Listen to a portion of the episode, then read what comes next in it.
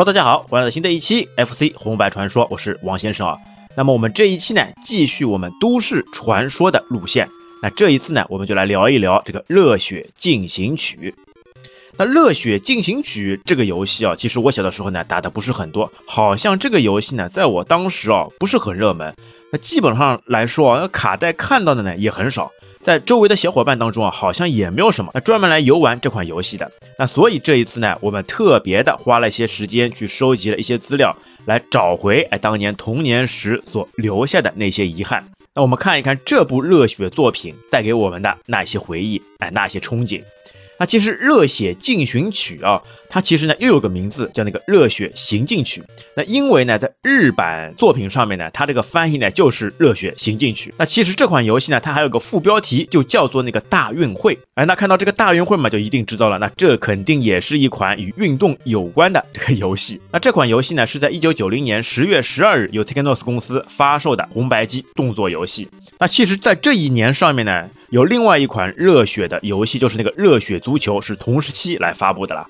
啊，但是哦，《热血进行曲》呢，好像感觉我们打的不是特别多。但是呢，它其实在之后啊，很多平台上面呢都有那个重置版，呃，或者是移植版。你像在一九九二年七月十四号，就在 Game Boy 上，哎，有平台的那个重置。之后呢，Techno 公司不是倒闭了吗？由他接手的亚克系统，就是 Arc System Works。哎，这个公司呢，之后在任天堂的 DS 上面又发售了那个重置版。那包括最热门的，其实在二零一五年的三月五号，在 PlayStation 三上面发售的另一部重置版。那这部作品呢，还是在整个热血行进曲系列当中啊，重置啊这个知名度啊是最好的。这款游戏呢，那表面上这个大运会的这个名字是一款运动游戏，但实际上的本质啊，还是非常有这个热血风格，这个打斗类的运动游戏啊。那运动呢，其实只是辅助。主要的呢，还是在这个打斗场景上面，而且像这个运动类的游戏呢，在热血系列上面啊，总共有两部，一部呢就是《热血行进曲》，另外一部呢就是它的后传。也是当当系列的最为人所熟知的、最为玩家们所津津乐道的《热血新纪录》哈，两部呢都是以这个体育题材、以去争夺这个冠军为主题的这个游戏。但主要《热血新纪录》呢，由于发售的时期较晚，是在九二年的时候，那这个时候呢，整个 FC 卡带的芯片技术会更加的突飞猛进，所以在画质上面、游玩上面感觉会更加好。这款《热血行进曲》呢，作为运动类的一个前身所出现。可以说，没有这个行进曲，就没有后面的新纪录了。那而且这两款系列啊，哎，运动夺冠，哎，这不是最终的目标。那最终的目标是什么呢？那在新纪录上面呢，大家都知道，就是去吃那个金币。而在这个进行曲当中呢，这个分数才是最关键的。往往有的时候你能发现啊，哎，你第一名的成绩好不容易冲到关底了，可结果排名出来一看，耶，怎么不是 number one 呢？哎呦，原来啊，这个游戏当中那个分数才是起到这个最关键的因素。那么你分数越多，那才是最后完整的第一名。所以说啊，这个打人，或者说是把这个人打死，那就能获得更多的分数啊。所以前期啊不知道时候去玩这款游戏啊，那一定要想到我要跑步跑最快，游泳游最快。但是后来才发现，这些都是浮云啊。你最关键的因素是什么呢？就是限制到敌人的发挥。你把你的敌人啊全部给干趴下，全部给打死，那你稳稳的第一名的这个宝座就是你自己的了。哎呀，热血的这个风格，哎，打人为第一位，哎，运动是其次。人家那句话怎么说来着？对吧？友谊第一，比赛第二。那在这款游戏上面呢，什么友谊，什么比赛，哎，打人才是王道，把人家干掉，那才是最终的 number one。但是你回头想想，这也不就是热血游戏的特色嘛？Q 版的画风，哎，可以打斗的运动场景，那这个呢，才是我们心中的热血系列。好，那么补充一下啊，这款游戏呢，为什么说打架是可以称王称霸的？那原因就在于呢，你在一个场景里面啊，可以花很长的时间把对手干掉以后，当你进入下一个场景呢，你你会发现啊，就你的对手没有被拉多远，他其实等于是在前面，在下一个场景之前就会等着你的了。等你过来以后，大家再按照你进入这个场景的顺序啊，重新排布成一二三四，那你们的差距就是在排名上面了，根本就没有被拉开多少。所以说前面浪费的时间都没有关系，在后面都可以把它弥补回来。好，那接下来着重介绍一下这个游戏背景。那其实作为都市线的第二部作品啊，那这呢就承接了之前的《热血物语》。那之前呢我们在《热血物语》里有说到过的呀，那国夫把冷锋的龙一龙二干掉以后，那高校呢又重新归于和平。那但是呢，这个时候呢，这个忍风的学生会会长，哎，那他们的新会长这个藤堂户，哎，站出来了。那么游戏的开头呢，就是他在那里，那聚光灯打下来，然后呢，在那里逼逼叨。那说的呢，就是忍风学院为了弥补之前控制其他高校的这个错误，哈，为了增进各校之间的友谊，那然后忍风学院啊号召了其他高校一起来举办一个高校运动会，那为的呢就是把忍风高校已经坍塌的名气啊给重新挽回来。那所以呢就有了这一次的热血进行曲大运会。但其实啊，这个藤堂户这个人呢，自己呢是有很大的私心的。他其实藤堂户这个人啊，他本身啊是一个非常有钱的财团藤堂家族的这个大公子啦。那自己家里金山银山，然后有很多的势力。他本身呢又是学霸，那而且是学生会的会长。但其实他骨子里面啊，很看不起像国夫这群的那个不良少年。他本来呢是想借着。哎，运动会的名号来打压其他学校，那可以让自己的忍风学院啊来找回颜面。哎，由此可以看出啊，这个人呢其实心里呢是有些阴暗的啊。虽然说他有钱有势力，但是呢他自己的一些花花心思，那想出一些肮脏的手段来抵制其他的学校。那说到肮脏呢，那自然就有了比赛中可以动用武力哎这样的设定。那我感觉啊，他应该啊是故意就让冷风的运动员们啊就偷偷下手偷袭那个其他选手，然后呢，作为赛事的举办者或者说是裁判，那他呢就对手下出的这个黑手啊置之不理。哎，但是呢，不曾想，那么运动细胞极其发达而且打斗水平超级一流的国夫君来说，嘿，那不是正中其下怀吗？你原本来说，你好好的去比赛，哎，正常的去比赛，没有什么打斗的，那指不定在某些项目上面，哎，有一些人突然之间发个飙，说不定可以拿下比赛名次呢。但是呢，加上这个打斗元素以后，他国服这个当仁不让，肯定就是获得第一的了，等于是给国服私人定制的比赛项目啊。那结果呢，就可想而知，那偷鸡不成蚀把米，赔了夫人又折兵。忍风学院呢，非但没有找回到荣誉，那反而呢。再一次受辱，又一次呢，把国夫送上了校运动会第一的宝座。哎呦，那这个对于心态极其阴暗，那而且有些小心思的这个藤堂户来说呢，是完全不能忍受的。哎呦，那怎么办呢？那所以也就有了后续的这热血新纪录的故事啊。那我们在这里呢，就先按下不表。那为什么说藤堂户这人呢，非常的阴险狡诈呢？那这个人呢，虽然说没有武力值，哎，但是呢，就是喜欢背后去搞动作。那最早的时候呢，在《热血物语 EX》游戏里面啊就有过登场。这个人呢，当面一套，背后一套。你从开头动画当中啊，就能看到这个人呢不是好人。那为什么呢？大家发现吗？在他发完言之后啊，哎，直接一个闪光，哎，出现在他的牙齿处，哎，他歪着脸，显现出一种邪笑。哎，你想想看，出现这种邪笑的人物。在众多的这个动画场景当中，那肯定就不是个好东西啊。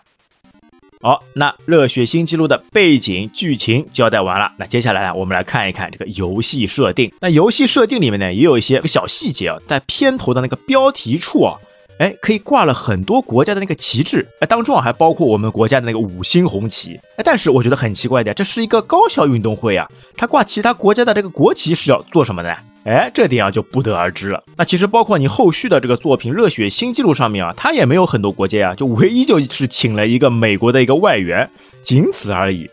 那么接下来呢，就可以选择你参赛的人数。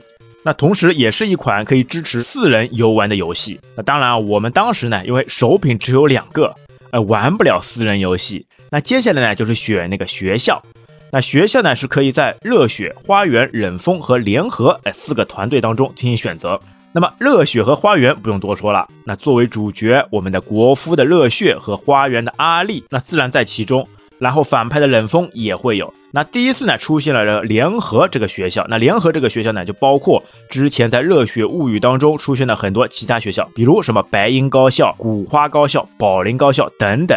那都是之前被冷锋所控制的那些高校，他们联合起来组成的队伍来参加这一次校运动会。而且，每个团队呢是可以选择六人出场。那总共呢有四个比赛项目。而且每个学校里面呢都是人才辈出，高手云集啊。那这里呢就不得不提一下这个冷风学院啊，它里面的这个对手啊，这个指数都是非常均衡的啦，综合整体实力啊是非常突出的。那而且不是有四个单项的比赛项目呢？那这些项目呢是可以单选或者是全选。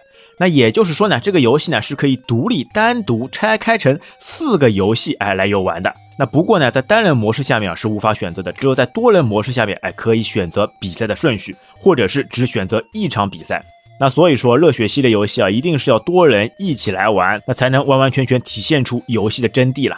那特别是啊，在多人模式下面，你还可以选择合作的队友，或者一 P 和二 P 组队，或者一 P 跟三 P 组队。哎，也是会有这样的一系列设定的了。那这个呢，在后面啊，我们会具体来谈到。好，那接下来的其他一些选项呢，那个 BGM，那它可以在四个 BGM 当中做选择。那其次呢，就是每一个场景的游玩的次数。那如果呢，你只选择一个运动场面来玩的话呢，觉得不过瘾，那你就可以呢，选择最多九次的重复，就在同一个场景下面呢，连打九次，哈哈，那一定就会让你爽歪歪的了。那么在单人模式下面啊，最少是两次。那另外一个呢，就是选择这个比赛的时间。那最多的时长呢是九分五十五秒，那并且呢它还有一个比赛重置的选项，那什么意思呢？因为有了时间的限定嘛，那如果说啊当比赛时间耗光以后，那还没有人到达终点的话呢，那么就会判定大家都没有完成比赛，那就会减去相应的分数。那如果这个比赛的重置开关打开以后呢，那就算比赛时间打完，没有人到达终点。那么大家呢都会自动的到达下一个场景，那然后呢时间呢会重新调回最大值。好，那么刚刚也说了啊，我们这个游戏最大的获胜的关键，那就是比赛当中的分数。那接下来我们来聊一聊分数的计算。那其实它的分数呢有专项的加分项和减分项。那因为它这个游戏场景呢非常宏大，那比如第一关的越野跑来说的话呢。它就会有四到五个场景，那它的计分规则呢，就是当第一位到达下一个场景的这个人，哎，可以加二十分；那么第二名呢十五分，第三名呢五分。那么如果说是第一名到达终点的这个选手呢，可以获得一百五十分。那么在第二关的时候呢，这个分数就会加到两百分。那么相应的，第二名到达的时候呢，是一百分；第三名五十分；第四名只有区区的十分了啊。那接下来呢是专项减分项。那我们刚刚也说过，因为由于场景比较大嘛。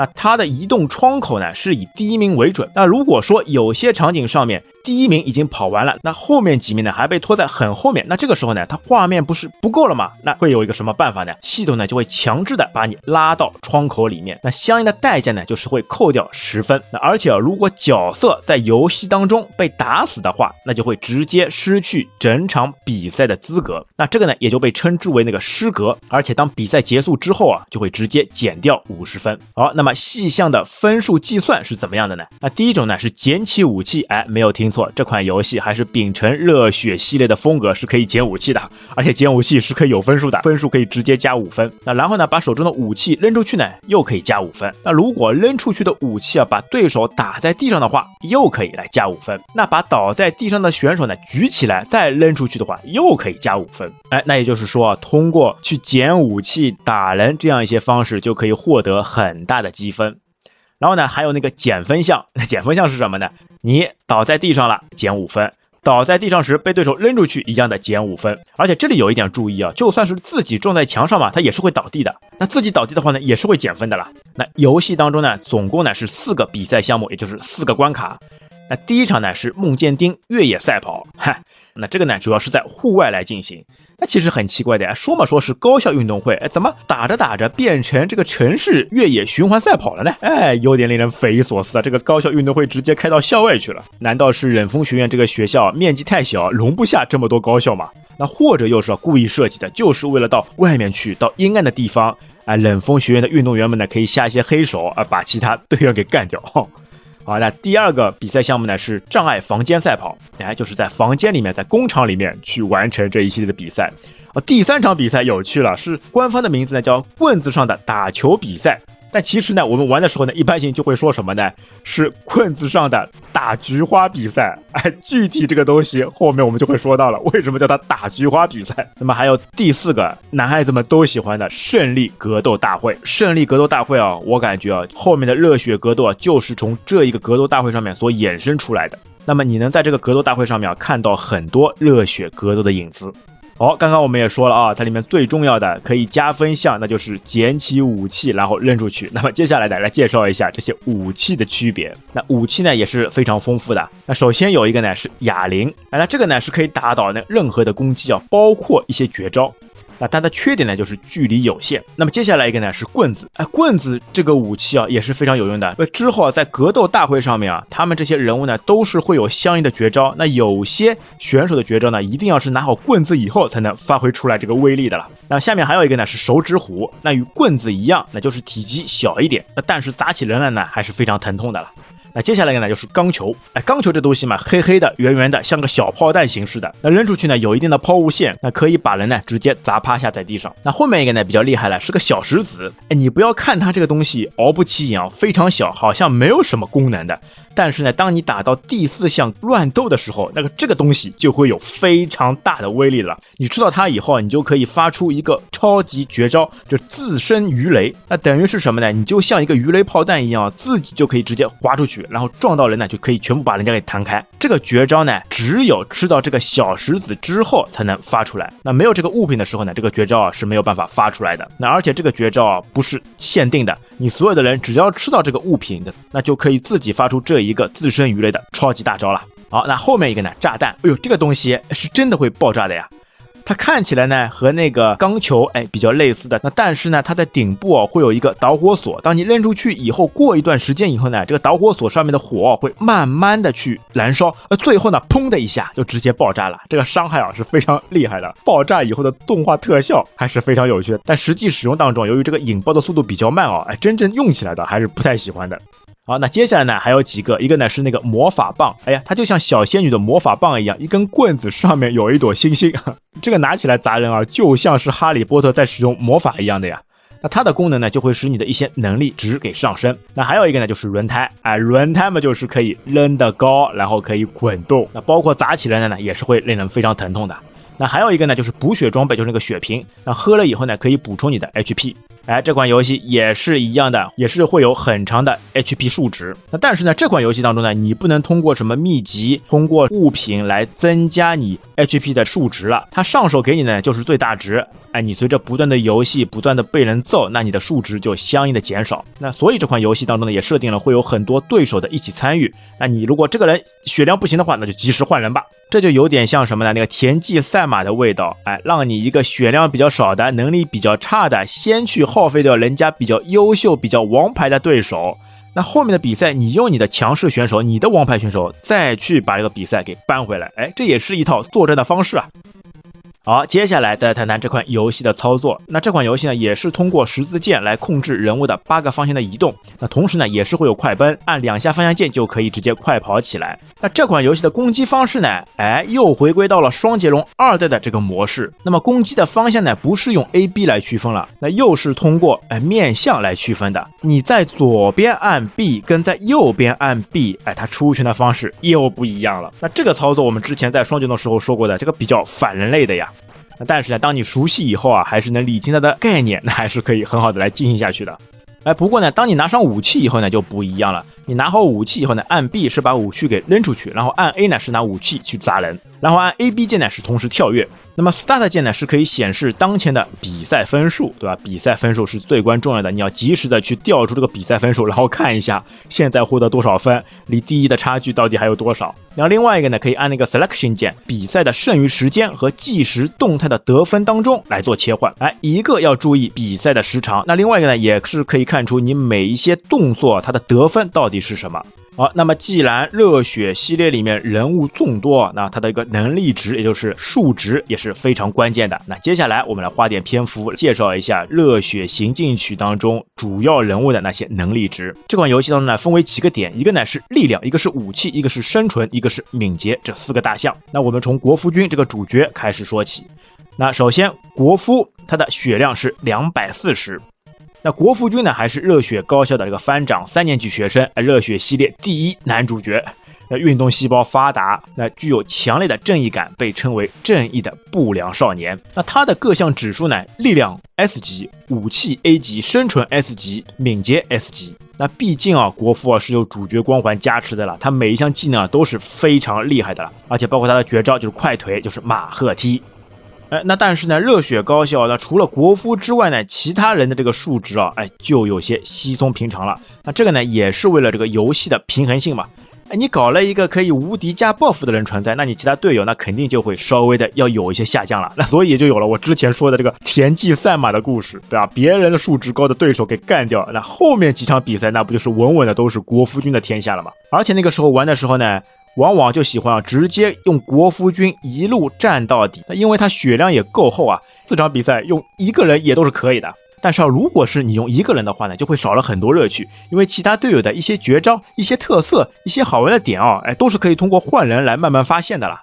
啊，那接下来一个呢，就是热血的第二号人物资三十郎，他的血量呢两百。那这个人呢，也是忍风学院高校二年级的学生，那喜欢呢在各种比赛当中呢争当那个副队长。哎，那喜欢当老二的人啊，这个东西还是不多见的啦。那他本人呢是有勇无谋的典型，他和队友啊七濑遥是好基友。那他的各项指数呢？力量是 B，武器是 C，生存是 C，敏捷是 A。那他这个人呢，也是有必杀技的。他的必杀技呢就是爆弹拳。那他的操作方式就是斜跳落地的瞬间，然后加 A。那而且他这个公式啊是可以连续打出的了。跳下来出拳，跳下来出拳，这个爆弹拳的威力啊在格斗上面也是非常厉害和有用的了。那虽然说这些队友不是每个人都会有一些绝招，但是呢，他们还是要各自会有一些特色。那接下来呢就是三号人物七濑遥，他的血量呢两百。那他呢也是二年级的学生，那性格呢比较冷静，然后呢智商、情商高超，那与他的那个好基友资三十郎呢就形成非常鲜明的对比。他的数值呢就是力量 C、武器 C、生存 C、敏捷 C。那他的必杀技呢也是协调加 A，所使出呢是双重剪刀手。那这个在空中打击对手啊还是非常有用的。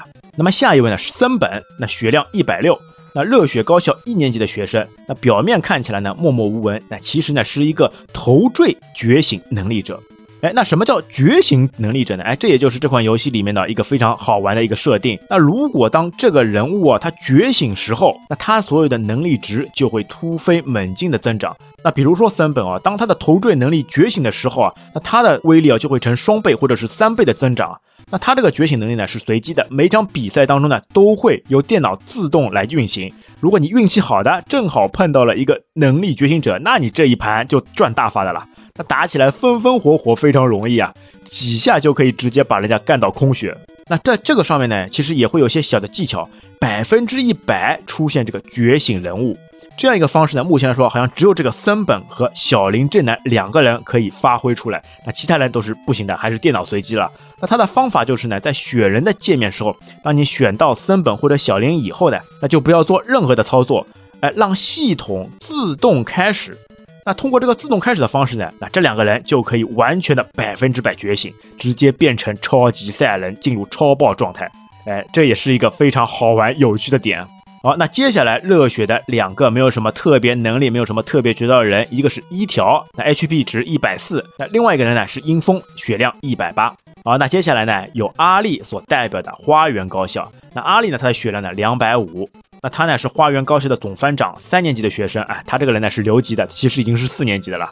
那他呢对学习呢没有什么兴趣，那从小呢就练习拳击，所以他的拳术非常厉害，他的绝招呢就是马赫拳。那他的各项指数呢，就是力量 S、五七 A、生存 SS、敏捷 C，血量够厚啊，所以它的生存指数啊就是变态级的了。那但是啊，拿阿里跟国夫来比较说的话，他们的绝招上面呢还是有一些差别。虽然同样是马和拳、马和腿，但是呢，马和拳的出招的这个速度跟距离呢，比马和腿稍微差了一点。好，那么二号人物呢，就是五月女，血量两百一。他呢是花园高校二年级学生，那长相英俊，家庭较好，而且呢不相信女人。他呢对热血高校的排名第二的副队长这个资三侍郎，哎视为老对手。哎呦，老二碰到老二，这两个人哎惺惺相惜嘛。那他的这个技能啊。比较厉害了，这个要详细介绍一下，他的技能是什么呢？是那个气功拳。那气功拳是什么呢？等于是远程攻击了。那它可以呢按 A 蓄力，然后呢会有一个音效和动画，哎会出现一些星星在手臂上绕两圈，然后放开以后呢，这个拳术就像远程攻攻击一样，可以把远程的敌人给干趴下。哎呦，这个绝招又是一个 bug 的存在啊！那而且如果是高手打的话，他控制的比较好的话，他可以同时一拳啊，同时攻击左右两边的敌人啊，同时远程把人家干倒。哎呦，想想就非常厉害的了。但是呢，他这个缺点呢，就是需要蓄力。哎，当你蓄力的时候，人家突然之间从天而降，把你先干趴下，那你就没有任何的威力了。那可以看得出，五月这个人啊，是一个气功大师啊。那么第三位呢，戴伟，血量两百二。那他呢也是花园高校二年级的学生，原本呢是棒球部的选手，后来呢因伤退出。那他的技能呢非常实用的是那个马赫砸，那这个技能呢就是当有武器以后呢就可以快速的去挥舞。啊，那第四位呢是清水，血量一百八。同样也是二年级的学生，那而且呢，他喜欢呢收藏墨镜，哎，家里有各式各样的这个墨镜。那他的武器绝技啊，旋风棍，直接在身前啊可以形成一个屏风。但是他的缺点呢，他舞起来以后呢，还是会有一些间切暂停期的。那打他的时候呢，就可以趁他有这样一个 CD 时间啊，去把他干下来。而且呢，他只能使用木棍，用其他武器都是发挥不出来这个绝技的。那么第五位前田，血量一百八。那花园高校三年级的学生，那他呢长相凶恶，有非常厉害的这个格斗术。那他属于是那个狂暴输出型啊，那攻击呢是最强的角色。那而且他如果被攻击了几次啊，就会进入非常厉害的狂暴状态啊。那可以说他是最后的格斗天王啊。但是呢，坏就坏在他血量少。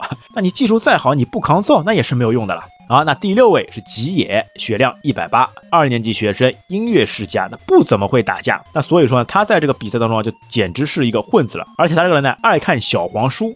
那这样一个人，他的形象是什么呢？在他的贴图上面也可以非常好的就体现出来，他非常猥琐了。那他呢，就属于那种猥琐反击型，哎，和他的长相呢一样，打架时候呢就一个劲的逃，那有空隙以后呢就过来来几个闷棍。那接下来呢，就是综合实力非常均衡的冷风学院，它的代表人物呢，龙一，那两百四十血量，那必杀技呢有两个，一个呢是龙尾蓝凤角，就是空中按 A B 出来那个旋风腿，另外一个呢是魔爆龙神角，也就是飞踢了。那这个绝技呢，在双绝龙里面呢，和那个比利跟吉米的绝招啊是非常类似的。那么他的弟弟龙二，那体力呢两百三，那同样两个必杀技能龙尾蓝凤脚，然后呢他哥哥是出脚的，那他就换一个就天杀龙神拳，也就是升龙拳了。那跳起的时候，落地的时候呢，按 B，那直接就打出那个 All Again 升龙拳。那这两个人物呢，还是一如既往的厉害。那血量又高，技能又多，那在格斗场景上面还是有非常大的优势的。好，那接下来的呢，就是忍风四大天王之首小林正男，体力两百三。那他的绝招呢，就是马赫手刀，那可以非常快的出手刀的方式把敌人给干趴下。那比较类似于阿力的马赫拳，而且呢，如果配合他的觉醒状态啊。一夫当关，万夫莫开啊！绝对的是王者的存在。那么下一位呢，就是整个游戏里面速度最快的望月俊，冷风四颠王之一。那他的体力呢，两百。那虽然呢，他没有什么必杀技啊，但是呢，他由于速度快啊，那在跑步、游泳两个项目上面的优势也是非常大的。那他会比其他人啊，武器投坠的这个伤害啊要大很多。那接下来的人物呢，是早坂良马，两百的血量。那必杀技呢，也是马和杂。那和之前说到的花园的戴维比较类似的。那最后一位呢是樱无尽助，一百八的血量，他的觉得呢凌空劈手，那他这个方式呢只能原地起跳，然后按 A，那这个呢看起来比较厉害，那其实呢攻击伤害非常弱，没有什么很大的优势。好，那最后的联合学院，那首当其冲的是来自宝林的豪田刚，那两百三的血量，绝招呢是铁头功。那他呢，就是在《热血物语》里面啊，永远无法打开忍风学院大门之后的这个 BOSS。那第二位呢，是来自古花的五代奖，两百四十的血量。那必杀技呢，就是棒术哦。这个我要说一下，他这个棒术发挥起来绝对是武器界的 number one 啊。那他可以原地旋转攻击，然后还可以控制方向。哦呦，那绝对像一个行走当中的坦克车啊。那谁碰到，全部都会被他甩飞掉的。那这个绝招啊也非常厉害，那可惜啊，只有在捡到棍子以后啊才能发挥出来。那所以选五代奖来说的话呢，一定要第一时间去想办法抢到棍子这个武器来进行攻击，才有最大的成效。那第三位呢，就是西村成孝，就是来自白银高校的眼镜兄。那他的血量呢是整个游戏当中的最高的两百五十五，然后他的绝招呢，那和花月的五月一样，也就是蓄力重击拳。当时玩游戏如果选联合的话，那西村啊也是必定会被主力使用的人物了。因为毕竟他的血量摆在那里了，那缺点呢就是他的速度呢比较慢。那同样的呢，还有来自白银的泽口敬夫，那这个人呢就等于是咸鱼一样存在的了。那后面一位呢比较有特色呢是那个熊田，血量两百一，来自湖岛高校。那他的绝杀技呢就是头坠翻滚，那就是把倒在地下的人啊捡起来，然后再扔出去，那就像在之前热血物语里面的人间鱼雷了。哎，那这个人呢，在格斗时候啊，也是非常好的一个人选了。因为在第四关当中啊，两边都是悬崖了，你完全可以通过这个绝招啊，把敌人给扔下擂台，那你就直接获胜了。那最后一位呢，是来自损伤的赖水武，血量一百四。好，那这些呢，就是全部的二十四位参战人员。当然啊，这游戏当中啊还有一些其他人员。那就包括这个大会的主持人长谷部和美，冷风学院的副会长。那包括呢，还有冷风学院女子排球部的部长森泽博子。那他担任的呢是运动会的执行委员，那负责节目的变更。那在开头的时候选择项目的时候呢，就会有他的出场。那同样的，另外一位上月茜，那他呢是冷风学院的广播部部长。那在运动会上面呢，也负责广播委员。那他负责呢就是 BGM 的变更。那还有一个特色是什么呢？那当一场比赛打完以后啊，会出现。四大学院的啦啦队队长，那他们感觉也是会相互加油、相互鼓劲，然后背地里呢也会相互竞争。那他们会为了他们的学校拿到冠军而骄傲，也会为了他们学校垫底而苦恼。在动画上面啊，都会有非常开心的笑容和非常悲戚的哭的动作都会显现出来。那感觉有的时候他们在啦啦队上面的竞争啊，比运动员在场上还要激烈。那相互呢会来一些嘴炮，相互刺激一番。那这个当中呢，就包括了来自热血的桃园里美，那以及花园的岛田真美。那岛田真美这个人呢，就是阿丽的女朋友。那而且岛田真美这个人呢，在后续游戏当中啊，也会频频出场。那可能啊，他就是沾了阿丽的光了。那在冷风学院方面呢，是蓝元静，那以及各大联合高校的啦啦队队长雾岛俗子。那这个女孩子呢，性格强悍又非常有的男子汉气概。那所以说，综合实力比较差的联合高校啊肯定是需要这样一个霸气的啦啦队长来鞭策他们一下的。好，那接下来呢，我们就来具体说一下这个场景的特色。那我们刚刚说了嘛，四大比赛，首先第一场越野赛跑，它这个比赛我感觉啊，就是从冷风学院门口出发，然后绕了一大圈，最后再回到冷风学院。在这个场景上面呢，会有几个特色。一个呢，注意不要抢跑，哎，它是会有裁判员开枪发号施令的了，你不能抢跑，如果超过三次啊，就直接被取消资格。那但是呢，虽然没有开枪的时候啊，你不能往前跑，但是你可以上下移动的。这个时候呢，你就可以移动到你的对手身后，哎，然后一旦发枪以后，你就想办法攻击敌人，先把你的对手给干趴下，把人家血量给耗费光，然后你就可以独步天下了。而且在道路上面也会有非常多的武器，你要实时的拿起武器，然后投坠。把人家打倒以后，那跑到前面再拿起武器，一下一下的把你的对手全部干死。这个上面的技巧，一般来说，你可以选择一个敏捷度比较高的、速度比较快的。那想办法在几个场景过去之后，跑到最前面。那在有一些可以伏击的角落上面，比如上梯子的地方，那伏击你的敌人，这是最为行之有效的攻击方式啊。那在第一场的比赛当中啊，这些选手啊，简直是上天入地，无所不能啊，又可以跑到人家的客厅。从人家的花园跳出去，然后爬上高墙，直接来到屋顶，然后又从屋顶跳下，再到桥的下面，然后再进行游泳或者是进行水管潜水，哎，都会有啊。那在这里面比较好玩的几个场景啊，一个就是跑到人家的客厅，哎呀，你能看到一个男主人，一个女主人，哎，四只眼睛盯着你。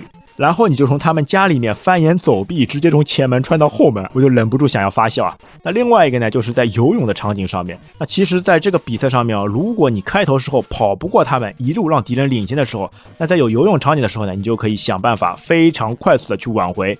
那因为呢，你的这个按键啊是有连发手柄的了，你直接到水里面按住连发手柄，它游泳起来的速度啊比正常的走路跑步要快很多了。那就可以在这几个场景上面直接穿到最前面，然后在角落里面守着你的对手，把他们给干倒。而且在游泳当中啊，也有一个细节啊，你要注意那个氧气。哎，当你氧气不足的时候呢，你的头上呢会出现冒白泡。那这个时候呢，你就不能再在水里面憋气了，一定要到水面上面去换气。哎，这个我感觉也是给后面《热血新纪录》里面的游泳场景啊做了铺垫。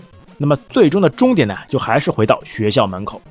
那么接下来呢，你又可以换一个血量更加高的，然后进行第二场比赛。那么第二场比赛呢是室内障碍跑，它是出发以后啊就直接进入了屋内。那它这个场景呢就像跑到了工厂里面一样，哎，当中有一些弹簧，你要想办法通过这个弹簧弹到对面。那也包括在工程当中啊会有一些随时打开的门，会把你砸到下一层，你要重新再爬上去，重新再通过。那比较有趣的呢还有那个传送带。传送带呢，它会有一个相反的方式来阻碍你的行进，那你就要通过跳跃或者是快奔的方式来及时通过。那么最有趣的场景呢，是到达了最后的鬼屋，哎，它一下子啊灯会直接暗掉，然后呢底下会有一个红色的血池，当你人跳下去以后呢，灯暗掉以后你就看不见的了，你就有的时候就可能会跳不出来，直接在水里面被淹死了。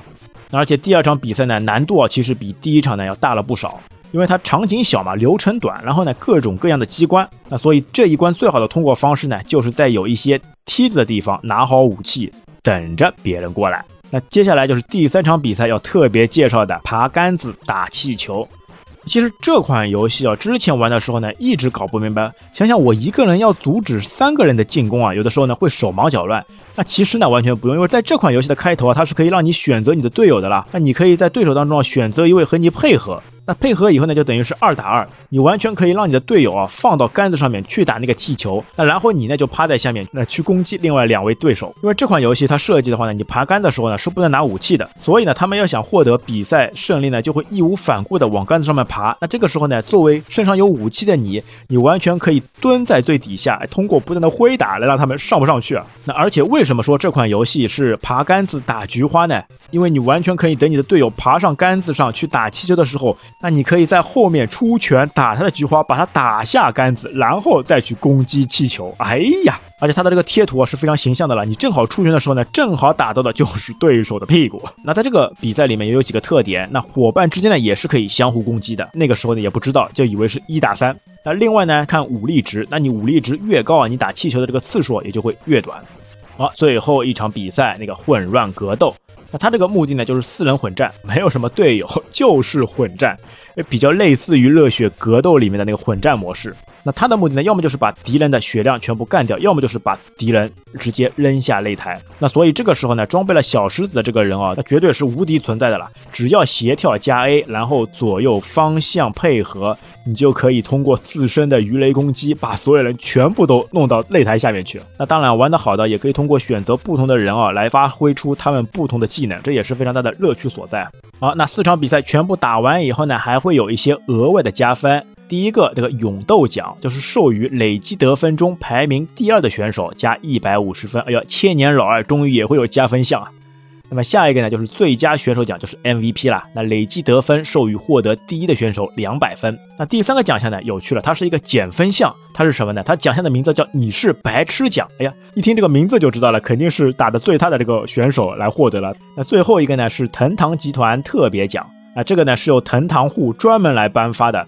它是呢，在最后一场比赛开始之前，累积得分是负数的。那然后呢，在最后一场比赛当中呢，超过零分的选手就可以获得两百五十分。那么最终最终所有积分、所有排名获得第一的人获胜。那么如果失败的队伍，你就会直接跳到另外一个场景，哎，坐在屋顶上吹冷风。那而且这款游戏呢，你只有在单人模式选择热血学院夺冠的情况下面，那它才会有最后的剧情彩蛋。那就是在一个说相声的舞台当中，那个藤堂户和我们《恶血物语》里面的最后 BOSS 这个山田大树，哎，两个人上台嘀咕着这个不干好事。藤堂户和山田大树两个人狼狈为奸，正在去设想有没有什么其他方式来捉弄国夫，那就之后就有了后续的热血新纪录的故事。被国夫发现，直接山田逃命。哎呀，山田现在的心理阴影啊还是非常大的了。那最后呢，就能看到国夫追着山田和藤堂户，那然后呢出现最终的字幕，哎，游戏结束。那好了，那至此整个游戏流程全部讲完。那这款游戏呢，总体上来说还是可圈可点的。虽然说小的时候呢打的不多，但是它里面的一些场景、一些设计，还是给后面的几部非常热门的作品做了一些铺垫。那可以说这是一部承上启下的作品。那但是啊，这款游戏的重置版本啊，在各大主机平台上面啊，还是有非常大的人气了。在最近的 Switch 平台上面，也可以玩到这一款《热血进行曲》。好，那《热血行进曲》的故事我们就讲到这边，那么就期待后续的热血新纪录吧。那本期节目就到这边，感谢大家收听，我们下期再会，拜拜。